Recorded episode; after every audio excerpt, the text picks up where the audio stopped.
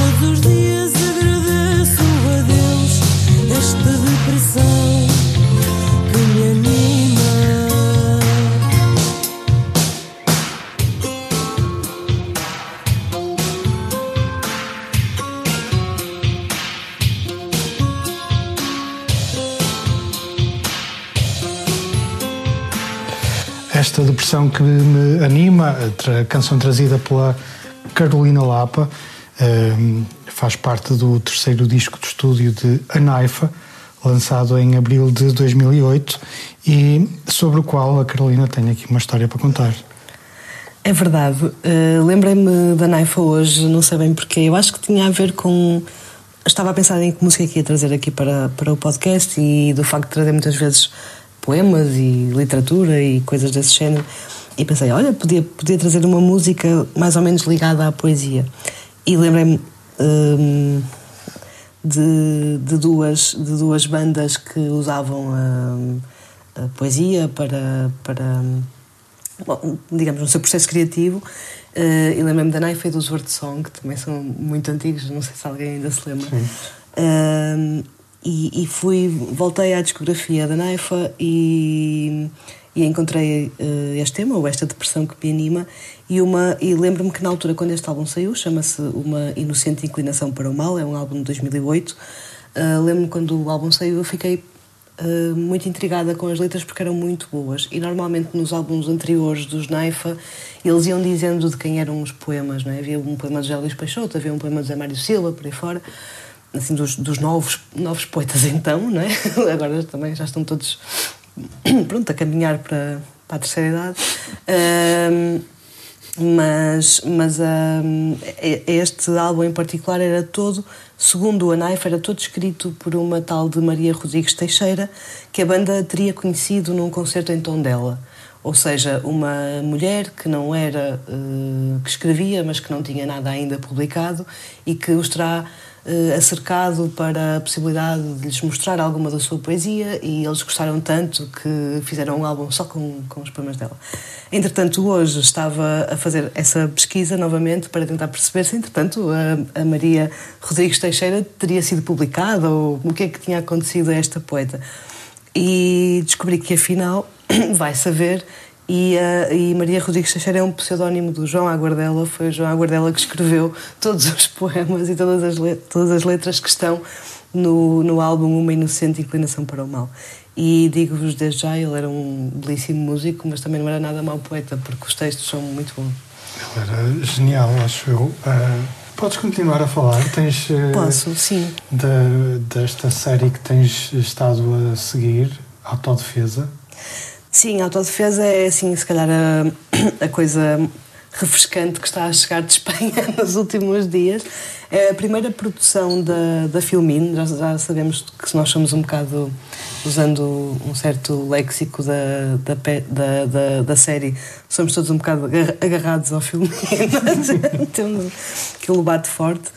E, e na verdade começámos. Eu aldrabei aqui um bocadinho, ainda não vi todos os episódios da, uhum. da, da, série, são 10. Mas já viste que chega. Vi 7, já não é mal. Já não, está quase. Uh, está quase.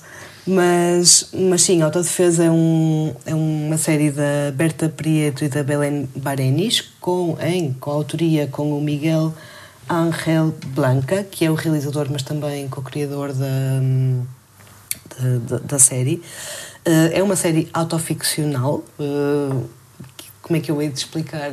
Não, não serei a melhor pessoa para explicar o que é que é autoficção, mas não é exatamente auto, autobiografia, é, no fundo, como diria o Bruno Leixo, o título é autoexplicativo, porque autoficção tem a ver com uma autobiografia são, ficcionada. São histórias que inventam, são pessoas que inventam histórias para elas próprias, calhar. Uh, não, são, são histórias ficcionadas a partir de uma base real, pronto, do seu dia a dia, da sua vida, do cotidiano daquelas, daquelas pessoas. E neste caso, quem, quem interpreta os papéis é a Berta e a Belém, ou seja, a Berta faz de Berta e a Belém de Belém, ou seja, tudo isso é bastante real. Uh, li também um pouquinho de um, de um artigo que estava no público, uh, da, Joana, da, Joana Amaral Cardoso, que falou com, com elas e hum, percebi que uh, várias coisas são reais ali, possivelmente não todas as histórias, mas, por exemplo, até os cenários, ou seja, Uh, no Zoom que a Joana Amaral Cardoso fez com a Belén e com a Berta eram reconhecíveis cenários da série porque na verdade a casa delas foi efetivamente a casa usada para fazer para fazer uh, a série. Uh, não há nenhuma razão particularmente artística para isto. Há é uma ausência de dinheiro muito grande e na verdade elas fizeram a série com muito pouco orçamento e faziam o que era possível, não é? Não, não havia estas vá uma certa ideia, aquelas mordomias que nós associamos às, ao, ao, mundo do cinema, tipo um catering, um, alguém para fazer o make-up, alguém para fazer os figurinos, nada disso existia. As roupas são as delas, são elas que se maquilham elas próprias, são elas que se penteiam, a casa é delas. Ou seja, há muito esta lógica de do it yourself, porque havia um constrangimento orçamental muito grande. Uh, e na verdade isso de alguma maneira também contribui para a autoficção da, da série. Ora bem, explicar esta série não é muito fácil. Eu aconselho a ver, eh, até porque, hum, sim, Samuel, dizias em off a questão da liberdade de. hum, da estrutura dos próprios episódios é confere, há episódios de 15 minutos, há episódios de 5, há episódios de meia hora. Hum, eh, o que elas dizem é que a coisa vai, vai funcionando de acordo com a história que estão a contar. Se a história está contada, então tem menos tempo, não, não vão estar ali a engonhar, digamos assim. Isso parece ser muito interessante do ponto de vista formal, não é? Sim, sim. E porque é uma coisa que acontece nestas, nas, nas séries mais. sobretudo a produção americana, em que tu sentes muitas vezes isso, que há ali cenas estão a encher chouriços, literalmente. Para fazer aquele, aque- aquela minutagem. não É, porque, de repente, porque o episódio tem que ter 25 ou, ou, ou 52 ou o que seja. E, e eu acho isto muito. Eu, eu, do, do que li do texto da Joana Amaral Calabrosa, não sei nada da, da série, só, só o que li no, no, no- no texto público, isso eh, chamou-me logo a atenção, esta liberdade de fazer o. De, fazer o, de, de dar à, à história aquilo que a história pede e não o que o produtor pediu, ou o mercado pediu, ou, ou o canal de televisão pediu. Hum, e sim, não, não é muito fácil classificar a série em termos de temática, mas eu penso, eu, eu diria, mas isto eu acho que também tem a ver com quem vê. Eu diria que é, que é uma peça que fala sobre o feminismo ou sobre uma perspectiva feminina que, que falha e que é autocrítica, ou seja, uma, um- duas mulheres contemporâneas, jovens, que tentam ser feministas em todos os ângulos da sua vida e que falham, porque, porque todas falhamos e, e em grande medida, muitas das vezes ah, o patriarcado também é alimentado por mulheres e, e muitas vezes por mulheres feministas que não se apercebem em toda a sua consciência o que é que estão a fazer que possa ser um alimentar do que é este registro patriarcal, digamos assim, deste, deste não gosto muito da expressão machismo estrutural, mas será uma coisa desse género, não é?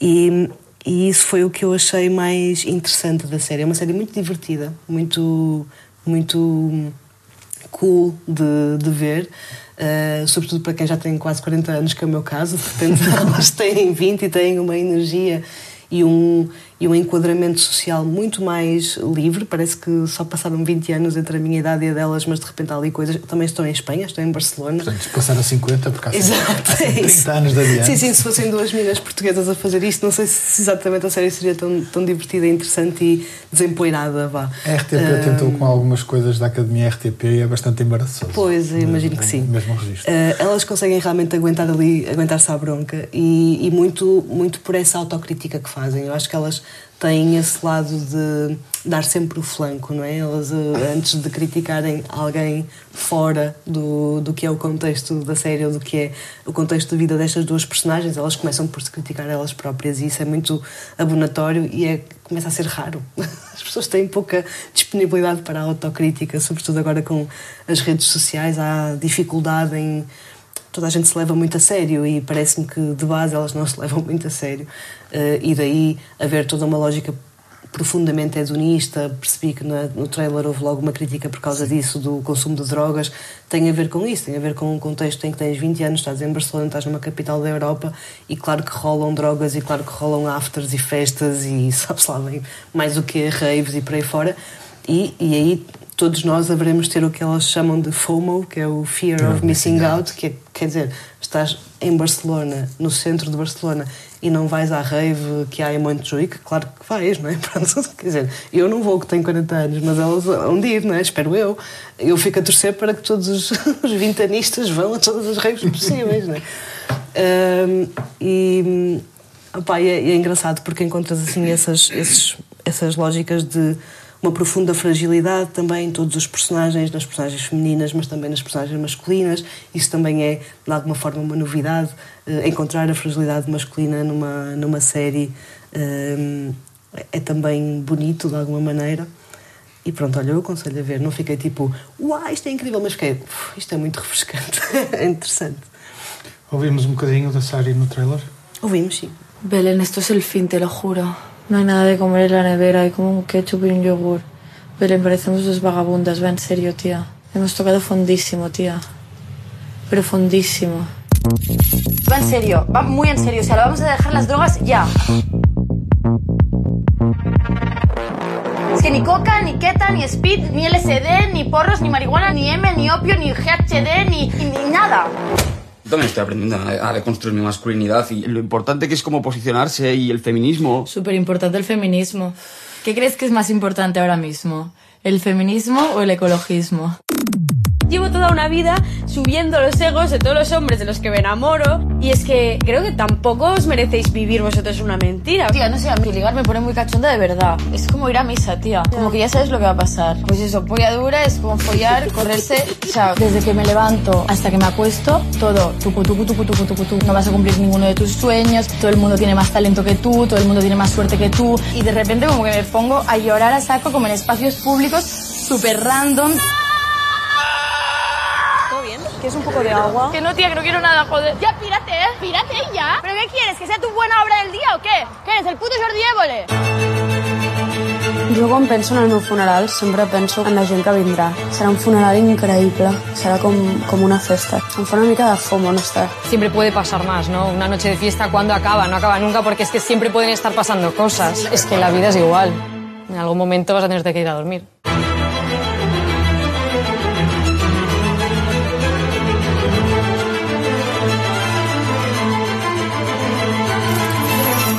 Berta.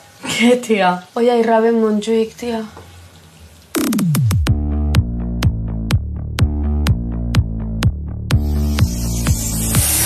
Autodefesa, então, para ver eh, a série de 10 episódios na plataforma Filmin. Eu, eu por estes dias, eh, aproveitei uma ida até Lisboa para eh, fazer várias coisas. Algumas delas não consegui fazer porque havia uma greve nas bilheteiras e que me impediam de entrar nos sítios.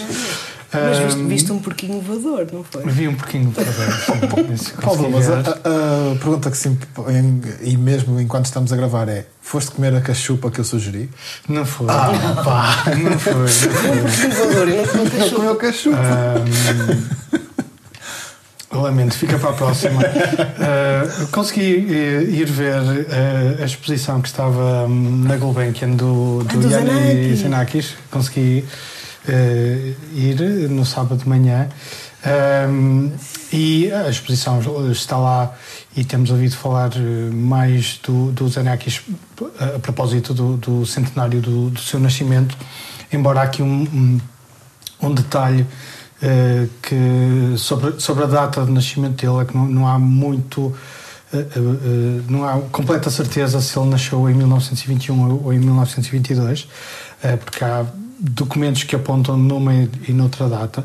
De qualquer forma 1922 eh, foi, foi a data assumida para, para assinalar o centenário do seu nascimento e, e eu estou muito entusiasmado com, com, toda esta, com, com esta figura, portanto, de descobrir toda a forma de pensamento e forma de trabalhar deste gênio, mais um. Ele, ele nasceu na, nasceu na Roménia, mas eh, naturalizou-se eh, gre- eh, grego eh, e francês. Ele estudou eh, engenharia e arquitetura e foi, e foi um pouco nestas áreas que ele começou por, por, eh, por se fazer notar como arquiteto no, no, no, no gabinete do, de Le Corbusier. Mas, entretanto, eles eh, chatearam-se porque havia obras que eram eh, totalmente feitas pelo Zanakis, mas que e o Corbusier só assinava. Então ele Aquele clássico Pronto, exato. E ele, a dada altura, chatearam-se um com o outro e cada um seguiu, seguiu o, o seu, o seu caminho. Eh, esta exposição no, no Museu Carlos Gulbenkian eh, foi feita em, em coprodução com a Philharmonie de Paris. Eh, eu ainda fui a tempo de ver, a temporada termina agora no dia 27. É uma exposição que percorre de uma forma linear, cronológica, a vida do, do Xenakis. Eh, há duas, duas linhas de duas linhas narrativas, digamos assim, há a vida dele, a vida pessoal dele, onde estudou, por onde passou, onde trabalhou, ehm, e eh, a, a vida mais, mais ligada à criação, aquilo que, que nós conhecemos do Xenakis como compositor e como grande figura inovadora no que, no que respeita à composição da, da música do século, do século XX.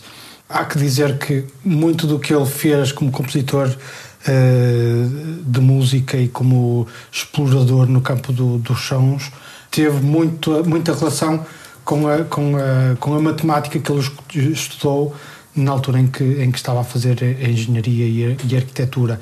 Isso é, é plenamente visível e, e esta exposição mostrava na, na notação que ele utilizava durante, durante o processo de composição das suas obras.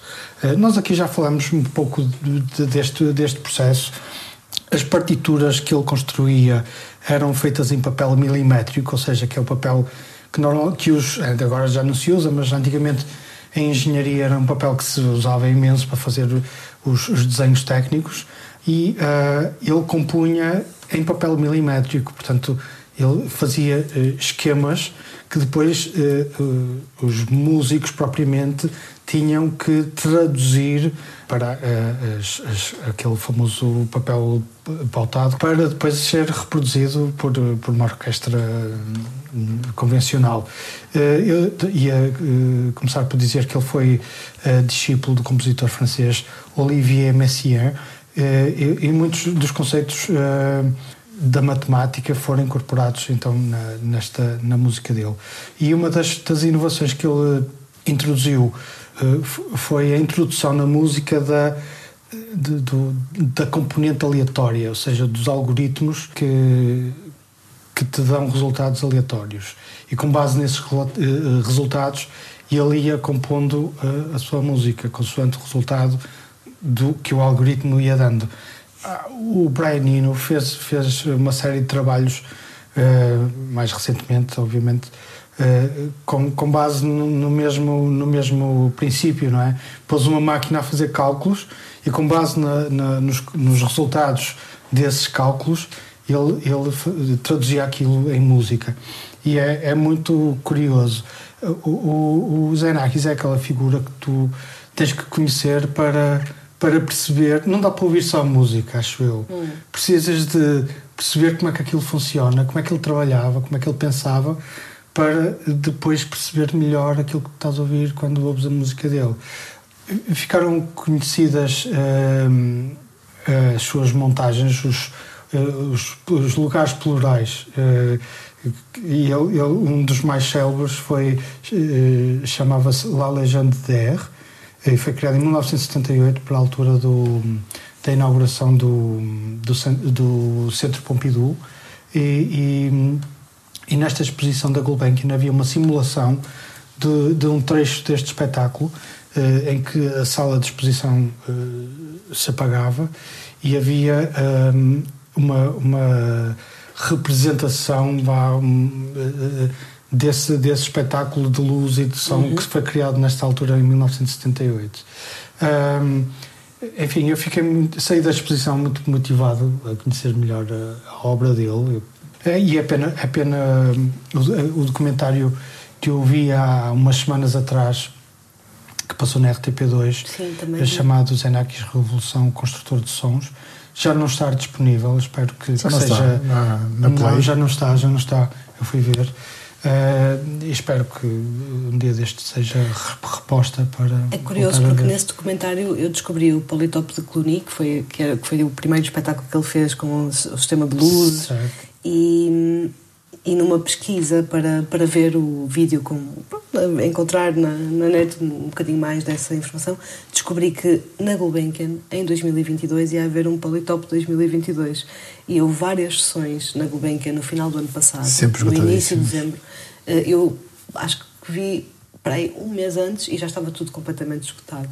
Eh, fiquei secretamente a desejar que aqueles velhos burgueses que vão à Gulbenkian morressem e que alguém voltasse a, entregar os bilhetes à bilheteira da Gulbenkian para, para abrir mais, mais lugares, mas não. Eh, estavam completamente esgotados e não havia nada a fazer. E, hum, e fiquei com bastante pena porque seria uma coisa que eu teria pegado nas minhas perninhas e da Lisboa de propósito só para ver. Eh, mas sim, é incrível. Tive, tive a felicidade de quando, quando ainda vivia no Porto eh, e assinava o Remix Ensemble ter visto algumas peças do Zenakis interpretadas pelo Remix Ensemble. Uhum. E, e acho que isso é, está no domínio do privilégio e da felicidade nos, nos, nos anos 2010, por aí, em que uma assinatura para Remix Ensemble para o ano todo custava só 50 euros e tinhas direito a, a ver eh, todos os concertos da, da, da temporada. Agora as coisas já estão um bocadinho mais caras e não é assim tão fácil, e agora também já não vivo no Porto. Mas sim, é incrível, é uma personagem fascinante. Estamos a falar de uma série de figuras que, que, que marcaram muito pela sua, pelo seu papel eh, criativo. Vamos falar de, de um outro chamado José Afonso e o, o Samuel anda embrenhado na obra poética do escritor de canções. Eu ando embrenhado na obra do Zeca sempre. Ele morreu Está sempre no teu carro, isso sabemos. Está sempre não no é? meu carro, já falamos sobre isso. Também está sempre no meu coração. Não, eu é, é recorrente. Vou, vou por ciclos eh, aprofundando o meu conhecimento da obra do, do, do José Afonso. Ele morreu há 35 anos e eu sinto sempre que, que ainda andamos realmente a descobri-lo. Hum, e desta vez eh, debrucei-me sobre a obra poética, esta edição da Relógio d'Água, que junta tudo o que o Zeca escreveu, dos, das letras todas das canções que ele editou em disco hum, e outros poemas. Incluindo quatro poemas que não tinham sido publicados em edições anteriores. Isto mantém uma obra. Uma, isto é apresentado numa ordem cronológica, como o próprio Zeca pediu na, que fosse que era a sua vontade para, uma- para a primeira edição Um, e temos aqui o- as a, a obra completa do Zeca Afonso em eu não sei não contei uh, mas vá são 400 páginas portanto são Que, que edição é esta? é uma são 400 páginas portanto são é uma são umas centenas de, de poemas e canções Um, e e- e há, há muitas coisas que me inter- interessam na obra dele. Interessa-me seguramente os territórios que ele explorou do ponto de vista ah, musical. Um, a maneira como, como ele foi do fado de- do fado canção e foi explorar outras coisas e trouxe muito da música africana, sobretudo de Moçambique, onde ele viveu, para, para, para a música portuguesa. Como ele. Eu estou convencido, esta é uma teoria absolutamente debatível, isto só, só está na minha cabeça, mas eu estou convencido que se o Zeca tivesse continuado a ser. se tivesse vivido mais tempo, se não tivesse morrido em 87, que tinha sido um pioneiro de uma data de coisas. Desde logo, o Galinhas do Mato é um dos primeiros discos, se não o primeiro em Portugal a usar eh, MIDI. Portanto, acho ele foi sempre um, um homem que esteve na vanguarda de várias coisas e, além disso, interessa-me o uso que ele faz da língua. Acho que é um. Eu, eu go- gostava muito das. Gosto, gostava e gosto das letras das, das canções e eh, tenho-me tenho deliciado a descobrir também eh, os poemas dele. Eu ia propor-vos ler um escrito em Azeitão a 27 de outubro de 1982. Os poemas aparecem todos assinados desta forma. Chama-se É um fartote de áreas milanesas. É um fartote de áreas milanesas, Venezas só o arfar do dia a dia. Algum íntimo instante, alguma pose, quem o contesta. Tu que devolvias diretamente os murros que te, que te davam na face turbulenta. O amigo foi-se numa noite de inglórias, agonias. Hello, Fred, aqui estou, sempre nas curvas, as retas que se lixem. O avoengo deixou-nos uma saca de laranjas. Que deves tu, otário, à, à pátria querida?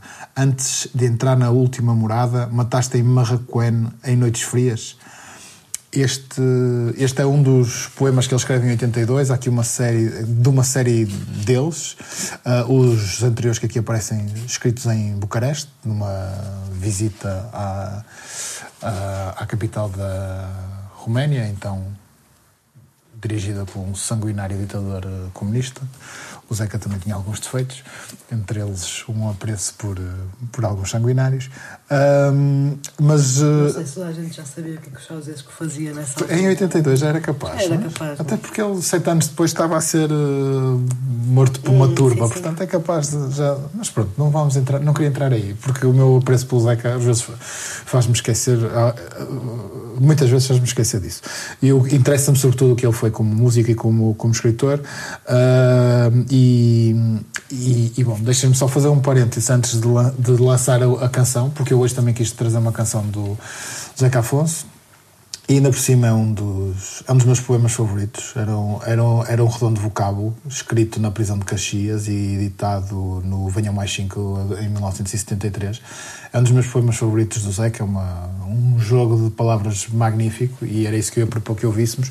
Mas antes disso, estava-me a lembrar, quando falávamos dos Enakis agora, desta chatice que é viver a 350 km do sítio onde tudo acontece em Portugal e este excesso de centralismo português de que já falámos noutras ocasiões e de repente apetecia muito estar em Lisboa no dia 25 de Abril, não era para descer à Avenida da Liberdade, era, era para estar na CTV, onde o B Fachada festeja a queda do Império e o fim da Guerra Colonial, é assim mesmo que está anunciado no cartaz, com um concerto que se chama Zeca, Zeca e mais Zeca, e onde o B Fachada vai tocar as canções do Zeca Afonso, que ele toca muitas vezes. Festa que veio tarde, mas ao menos chegou, não é? Chegou. Sempre eh, vamos celebrar. sim. Andamos à espera disto desde 74. E o, e, o, o, o Fachada fa- tem feito isso nos, todos os, os últimos concertos que eu vi dele começam com uma, uma versão de um, de um tema do Zeca, ele tem samplado coisas do Zeca nos, nos discos mais recentes. A própria escrita do B Fachada é muitíssimo in- influenciada pelo Zeca Afonso, mas bom, queria fazer esse parênteses para dizer que eu gostava de estar no dia 25 de Abril lá, mas mesmo que eu tivesse organizado a minha vida nesse sentido, já não ia a tempo, porque já está mais do que esgotado. Pode ser que a gente tenha direito a, um- a isso, cá, cá- mais para cima. Mas podes sempre descer à Avenida da Liberdade. Que... Posso, posso seguramente. posso seguramente. Uh, uh, sim, nós já- eu agora perdi-me completamente, não queria dizer. Não, já não vos queria dizer mais nada, na verdade, já tinha dito o que queria, o que queria dizer, que é que, que propus que hoje ouvíssemos o Era um Redondo Vocábulo. Uh, não era a minha primeira ideia, mas tendo em conta os- o tempo que tenho passado agarrado a este livro, achei que era uma bela, que era uma bela sugestão. E, e como eu dizia, é uma das minhas letras favoritas do, do José Afonso e, e é sobre isso. E era sobre isso que eu gostava que eu queria ter falado hoje.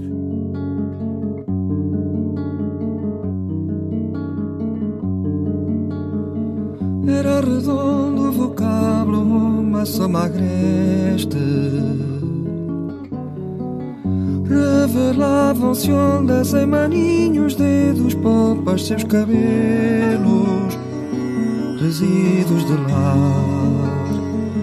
Nos degraus de laura a tinta caía no móvel vazio, convocando farpas, chamando o telefone, matando baratas, a fúria crescia, clamando vingança. Nos degraus de laura, no quarto das danças. Na rua os meninos brincavam e Laura na sala de espera, indo ar e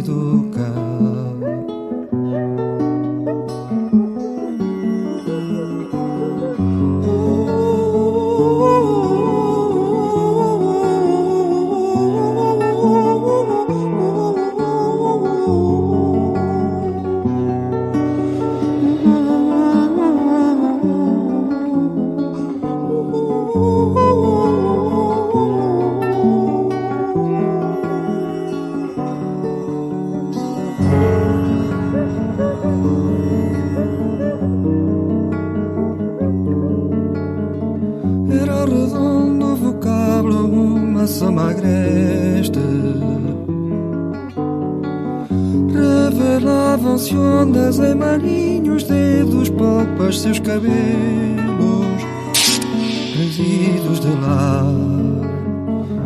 Nos degraus de laura a tinta caía no móvel vazio, convocando farpas, chamando o telefone, matando baratas, a fúria crescia, clamando vingança. de graus de lara no quarto das danças. Na rua os meninos brincavam e Laura, na sala de espera, indo ao ar e do carro.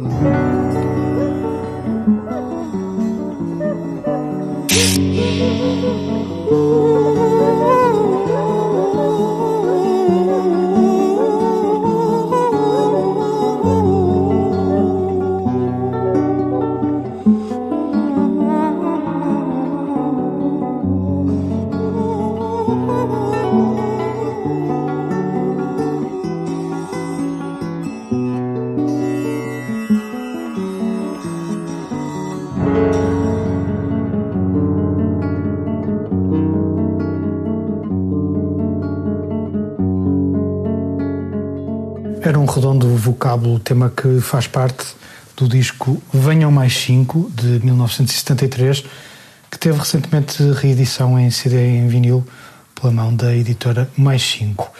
Um, volta e meia falamos aqui de comida, inclusivamente já gravámos um programa à mesa, literalmente, uh, e nada de estranhar por isso que a Carolina Lapa decida trazer uh, para, como um dos temas de conversa para este programa o seu plano para visitar o restaurante japonês Ikugai Omakase. Ikigai Omakase. Também tive dificuldades em chegar lá. Quer dizer alguma coisa? Uh, eu acho que sim, mas eu não sei o quê. Ah, mas eu, eu penso que sim. Mas vais chegar a saber. O, o Samuel já está ali a pesquisar. Vou- vou- Obrigada, vou- Samuel. podia perguntar ao Google. Vais perguntar ao Translate, vamos, vamos lá. Então, hum, cultura também é comida e achei que para responder ao nosso desafio do, do que está no nosso radar nos próximos dias e como é no próximo sábado, que é o dia em que sai este, este podcast, uh, vou estar à- neste, neste balcão de 12 lugares, uh, achei por bem trazer, trazer esta, esta minha experiência cultural do próximo sábado. Então, o Ikigai Omakase é um restaurante japonês de, de comida japonesa, mas não é o teu normal restaurante de comida japonesa. Trata-se de um- uma pequena sala eh, em Vila do Conde. Há aqui uma razão subterrânea para trazer este, eh, este restaurante para, para este podcast. Eh, é uma, da economia regional de temos, temos de estar sempre a alimentar Vileira. Vila de Conde. É uma pequena sala na, na, na zona histórica da cidade e tem um balcão com 12 lugares. No centro desse balcão, um balcão em U, no centro desse balcão está o João Vitorino, que é o sushi man e o, e o chefe que, que, que, juntamente com a Leila Rocha, ahm, são eles que gerem e cozinham para, para, para as 12 pessoas que estão juntas naquele balcão naqueles dias. E é um restaurante que funciona de uma maneira muito particular. Ele só está aberto à quinta, à sexta e ao sábado à noite. Eh, Funciona sob reserva, não podes simplesmente chegar lá porque facilmente podes não ter lugar, não é? Ahm, mas pode, pode acontecer, chegares lá por acaso e, e, e teres um lugar no balcão para ti. Ahm, a ideia é mimetizar um pouco o que acontece nos bares de sushi japoneses, em que há normalmente poucos lugares, poucos lugares, as pessoas se sentam ao balcão, não têm necessariamente que se conhecer, mas estão a ver a sua, a sua comida a ser feita em tempo real e a ser servida ao mesmo tempo em que conversam com, com a pessoa que os está a servir. Eh, Este registro é muito, muito, muito interessante, para além do que, do que podes ver em termos de hum, ingredientes e propostas gastronómicas. Ou seja, o, o restaurante é.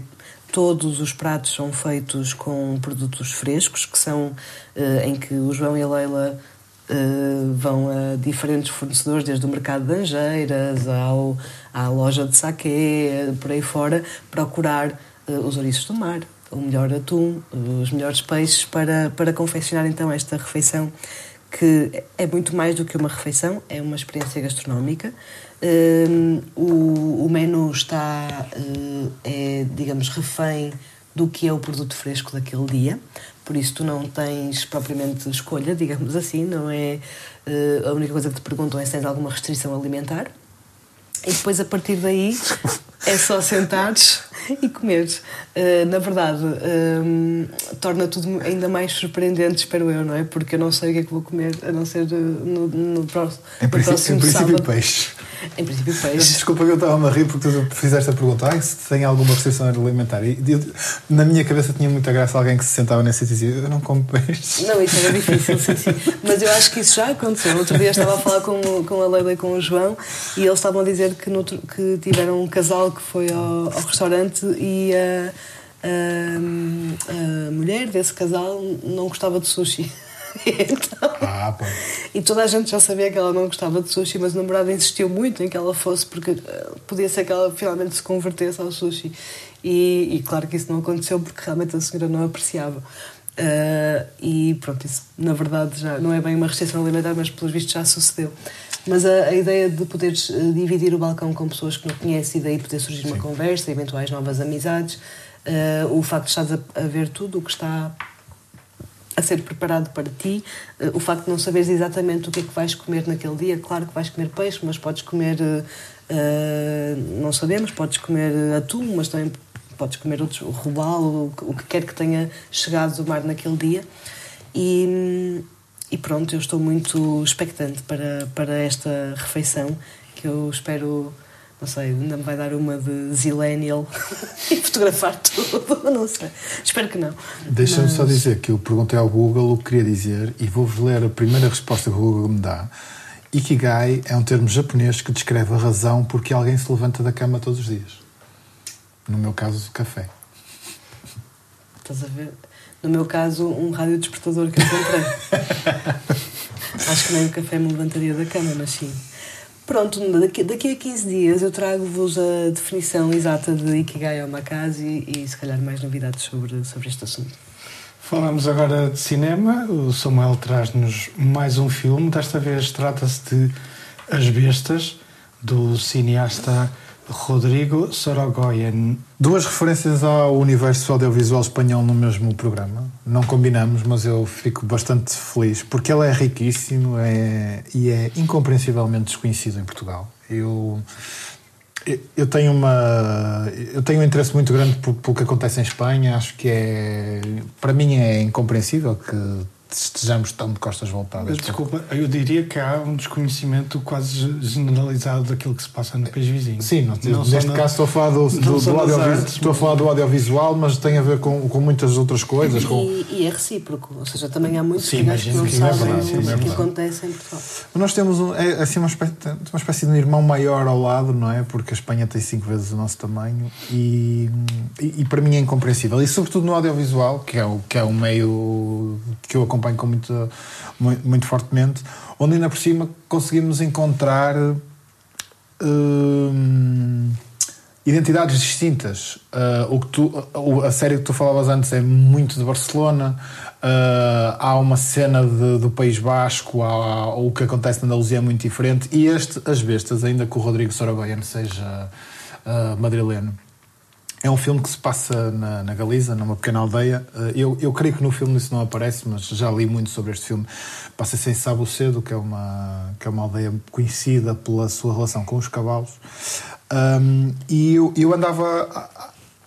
a- ando a ler sobre este filme há muito, muito tempo. Ahm, Uh, desde que ele foi rodado, porque ele aborda um, um tema que, do, que eu já vou falar um pouco adiante, uh, que me interessa. Um, fiquei ainda mais uh, interessado porque ele uh, ganhou as categorias principais dos Goya, dos prémios do cinema espanhol no final do ano passado, e era daqueles filmes que eu andava a tentar perceber como é que eu vou ver isto, porque é muito raro um um filme espanhol, se excetuarmos o Almodóvar e pouco mais, ter estreia em Portugal. E ele vai ter eh, estreou hoje, no dia em que estamos a gravar, nesta quinta-feira, portanto, este fim de semana, pelo menos esta semana, está em, em sala no Trindade, no Porto, por exemplo, na Nova Arcada, em Braga, Um, e é motivo de celebração eh, quando um filme espanhol, ainda por cima, neste caso, rodado na Galiza, tem estreia comercial em Portugal, porque é uma raridade e prende-se com aquilo que falávamos antes. Há um outro filme que rodado na Galiza, que é o Ons, que rodado na, na ilha de Ons, que é uma ilha aqui ah, um pouco a norte de, Esteve- de, esteve na de- RTP de Play Vigo. há Exatamente, esteve na RTP Play muito tempo. Foi aí que eu vi, do Alfonso Zarauza, que é um filme de 2020. Que foi um filme que eu andei muito tempo a ver onde é que eu o encontrava, porque ia lendo sobre ele na imprensa galega e felizmente encontrei na RTP. Estas bestas não vou ter que esperar para isso, porque vai estar em sala. Conto muito rapidamente, isto é uma história do, de, de dois, do casal francês, Antoine Olga, que vem viver para a Galiza, para uma pequena aldeia, que é esta Sabucedo, uh, onde fazem agricultura ecorresponsável, restauram casas abandonadas, mas de repente há um projeto de uma turbina eólica que, que é o foco de tensão deste, deste filme. E é um conflito que é um conflito que também me impacta, que é um, para o qual eu não tenho resposta desta relação difícil entre a, energia, a produção de energia eólica e a transição energética que vamos ter que fazer enquanto sociedade e a paisagem e aquilo que nela habita, sejam as pessoas ou neste caso os cavalos, porque os cavalos selvagens têm uma importância muito grande nesta comunidade Cedo. Eles fazem uma festa à qual eu nunca fui, mas pela qual eu tenho um fascínio há, muito- há muitos anos e hei de ir lá se não for este ano a dizer no próximo, que é a Rapa das Bestas, onde recolhem as, os- as, as bestas, não é? Por, isto é? por isso é que o filme se chama As Bestas. Recolhem as- os cavalos selvagens no meio do monte, trazem-no para um curro no centro da, da, da aldeia, onde as, as bestas são desparasitadas, marcadas e são cortadas as crinas, etc., Isso para fazer produtos de artesanato que financiam a manutenção da paisagem no, no ano seguinte. Portanto, há ali uma coisa de economia circular e de comunidade à volta dos cavalos, dos cavalos que é posta em causa pela própria presença dos, dos, dos, dos projetos das, das turbinas eólicas, que ainda por cima em Espanha e na Galiza tem este, este extra, que é Uh, não deixa de ser uma, algo extrativista, porque a generalidade dos projetos são feitos por empresas que não são galegas para levar a energia para o resto da Espanha. Retiram, é, o, o- usam o vento galego para alimentar a indústria madrilena, etc. Portanto, to- são todos estes conflitos que são, estão subjacentes ao, ao filme, que ainda por cima tem o Luís Zaera, que é um um ator absolutamente extraordinário, pelo qual eu tenho um apreço imenso. Ganhou o, o, o Goya de melhor ator. Um, está em muitíssimos filmes e séries e é um galego que agora está radicado em, em Madrid e que é uma das figuras deste filme que, se tudo correr bem, eu vou ver num dos próximos dias aqui num destes cinemas.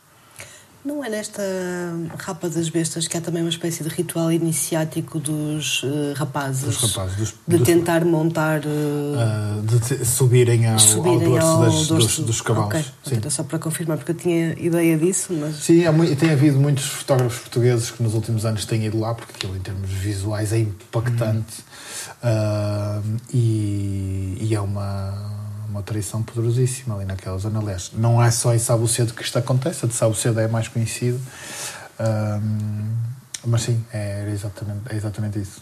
Para terminar eh, esta ronda, este programa, eu tenho no meu radar uma das próximas atividades a acontecer no antigo convento das Domínicas, em Guimarães.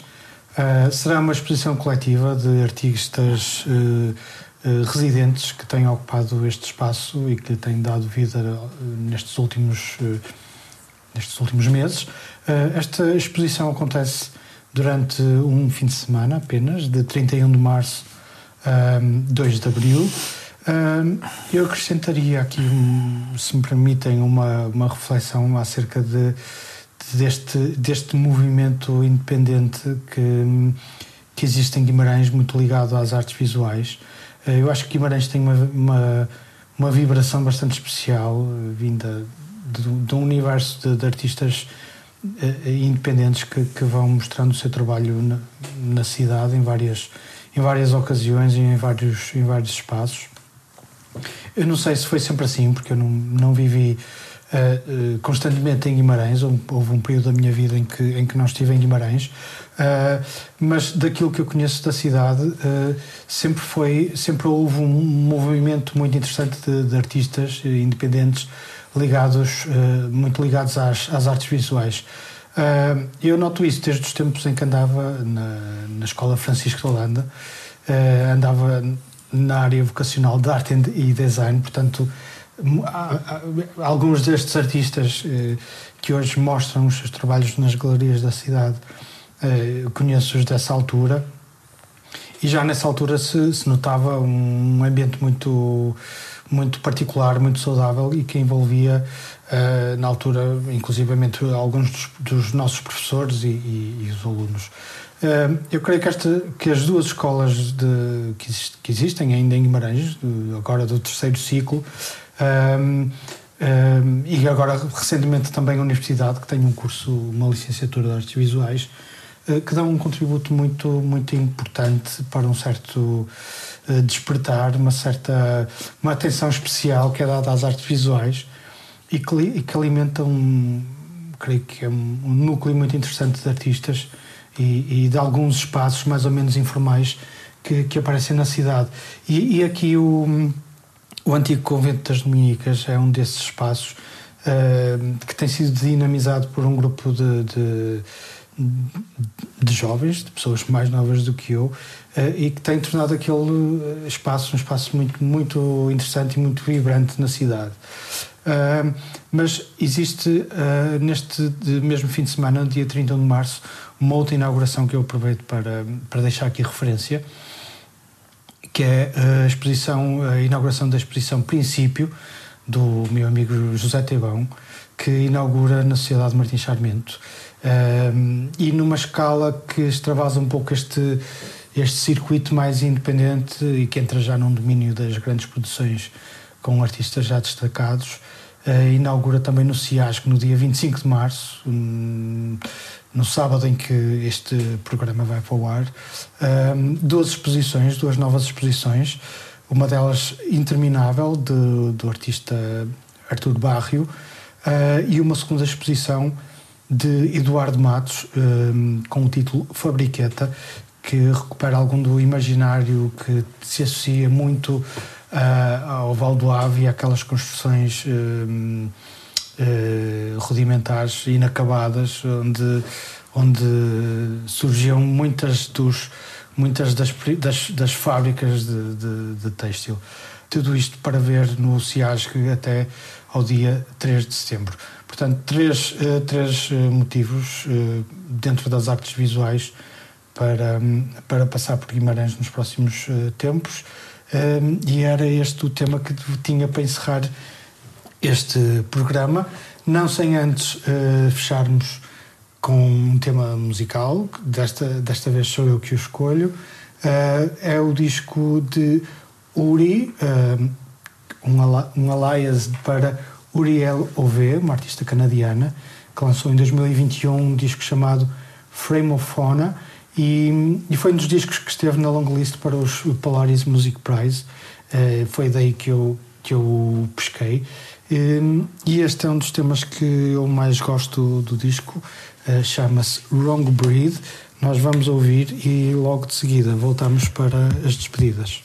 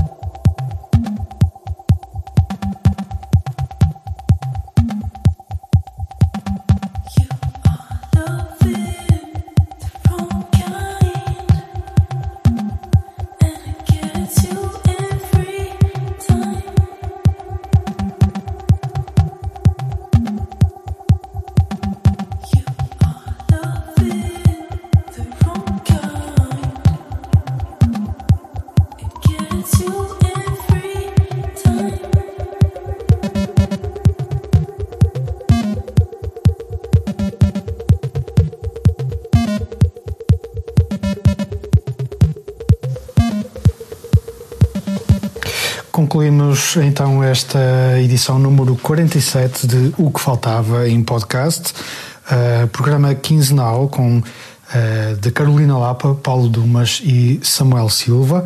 As nossas vozes são abrilhantadas pelo nosso amigo Tomás Nobre, que já faz parte da equipa. Um, este é o programa para o quarto e último sábado do, do mês de março de 2013 dia 25. Gravámos o programa um par de dias antes. Um, o que faltava é lançado pelo Jornal de Guimarães, de 15 em 15 dias. Temos também os nossos canais abertos no Facebook e no Instagram, por onde podem entrar em contato connosco diretamente. Uh, aliás, estamos, estamos quase a fazer dois anos de programas e enfim, não sabemos ainda muito bem o que fazer, por isso, uh, se houver sugestões do lado dos nossos ouvintes, serão muito bem-vindas. Uh, voltamos daqui a duas semanas. A ideia é que estejamos de volta no dia 9 de abril. Até lá, saudações, boa noite e boa sorte, como dizia o outro. Não é?